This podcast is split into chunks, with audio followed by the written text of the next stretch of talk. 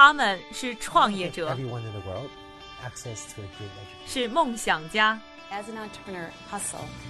是行业先锋的代言人。他们因为勤奋，通过智慧和激情，从平凡里走出不一样的人生。我是一加，这里是创业美国，带你了解美国前沿创业者成功背后的故事。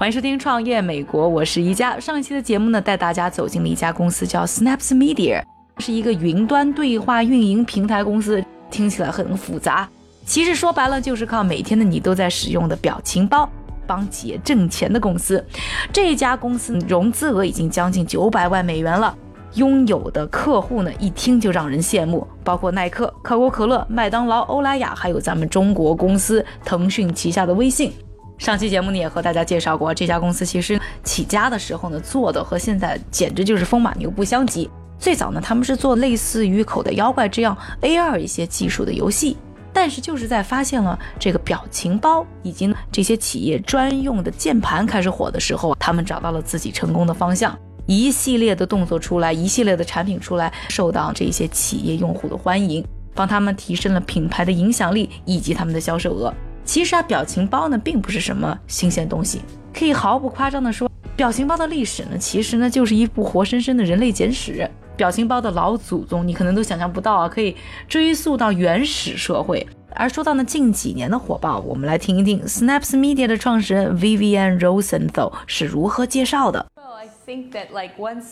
当这门生意出现在广告行业时，正像其他事情一样，当一些品牌开始在做的时候，其他的品牌也会陆续追随过来。所以，我们现在的市场开始慢慢壮大，有点像当年的淘金热一样。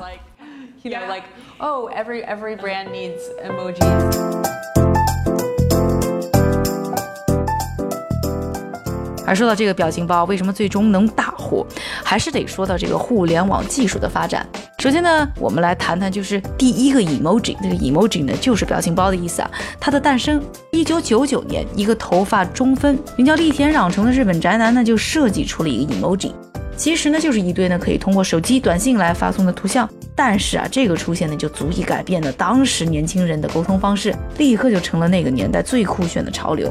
当然啦，emoji 早已经不是日本人的专利了。二零零九年的 emoji 表情被纳入国际网络统一码 Unicode 中，因此呢，emoji 迅速涌现到全世界范围内的各种网络设备上，粉丝也迅速席卷全球。把这么一个产品挖掘成生意，自然会有很多的受众给你买单。在美国呢，emoji 每天的发送次数就高达六十亿，可以说。要把握住年轻人社交聊天的喜好，表情包是关键。而 Snaps 呢，重视为各类商品品牌甚至明星们设计开发表情包的战略，也使得他们在通讯领域的创新公司当中脱颖而出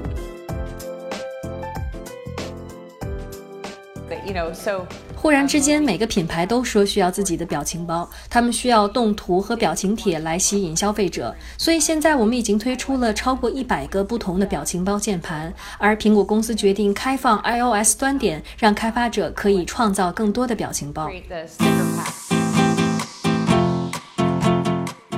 在美国呢，emoji 每天的发送次数就高达六十亿，可以说要把握住年轻人社交聊天的喜好，表情包是关键。而 Snaps 呢，重视为各类商品品牌甚至明星们设计开发表情包的战略，也使得他们在通讯领域的创新公司当中脱颖而出。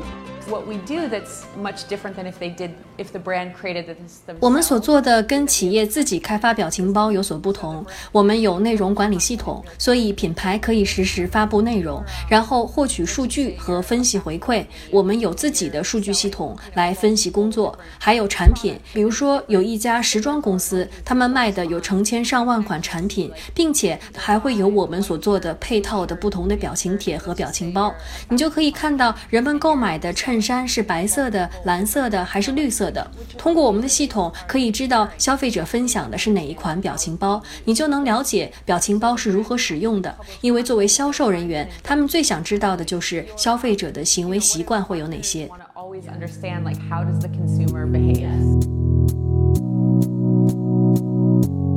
根据从目标用户收集的问卷调查和搜索到的资料显示呢，Snaps 为多芬设计的表情包有九十万用户使用，有两百七十多次的分享，直接带来百分之二百七十八的销售提升。另外呢，Snaps 给美国网红 Kim Kardashian 设计的 Keymoji 表情包也为他带来了上百万美元的收入。设计开发表情包键盘并不难，但是建立内容管理系统以及数据分析才是最难的。我们的重点是处理系统的后端，让数据分析运行的更快。以前建立一个表情包键盘，我们要花上一个月的时间，现在我们只需要几个小时的时间。至于跟客户的合作方式，我们有自己的账户经理，他们会跟客户紧密合作。有些客户对他们的产品构想非常清晰，他们会明确的知道自己你想要什么样的聊天机器人，甚至会提供给我们对话脚本。他们会知道表情包想要设计成什么样的效果，而有些品牌会联系我们，寻求我们的策略设计、技术以及软件方面的帮助。对于这两种不同的客户，我们都能够给予他们所需要的设计。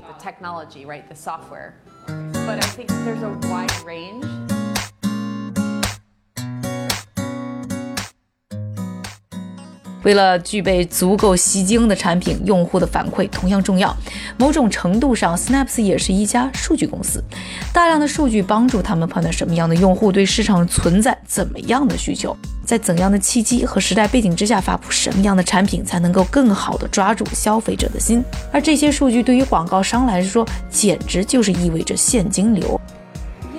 我们的客户范围都很广，我们也会有自己的评估机制来测试产品是否有效。我们会分享给客户类似像最佳实践产品这样的机制。最佳实践产品机制包括给予品牌在内容创作方面的指导，比如什么样的表情包和表情帖最受到人们的喜爱。我们在这方面也有很多的数据。还有就是客户需要频繁更新内容，客户需要什么时候替换内容？需要每个季度更换还是每周更换？有时候客户希望。在新产品发布，或者是发生新闻热点的时候，或者节假日的时候来改变内容，然后就需要最佳实践机制来了解，以及人们在网络上分享了多少张图片，平均用户活跃指数，这些信息都可以获得。因为最重要的是用户分享品牌的内容，因为那些用户是真正喜欢这些品牌的人，而最终我们的客户对我们的产品评价也非常好，他们会非常期待我们每一次更新的新产品。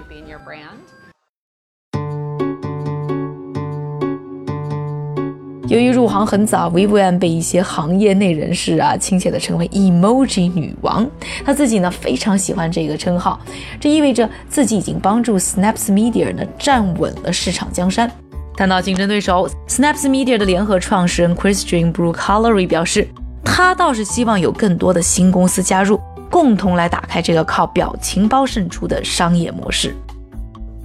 我们没有和竞争对手直接竞争，我们是在一些细节上较量。用户体验是影响我们产品是否能够成功的关键，所以我们也欢迎更多的创业公司能够加入到这个行业当中，这样就会有更多的资金融入，然后创业公司就可以利用这些资金去继续研发以及创造新的产品。因为在这个过程当中，其实大家都是得益的。我们现在的服务方式是提供软件，按照年度来收费。类似于 SaaS 模式。除此之外，如果客户还需要额外的服务，我们就会相应添加服务，例如像定制技术服务或者品牌策略发展、品牌咨询等非技术服务。类似相关附加服务都会添加到我们的平台特许服务当中。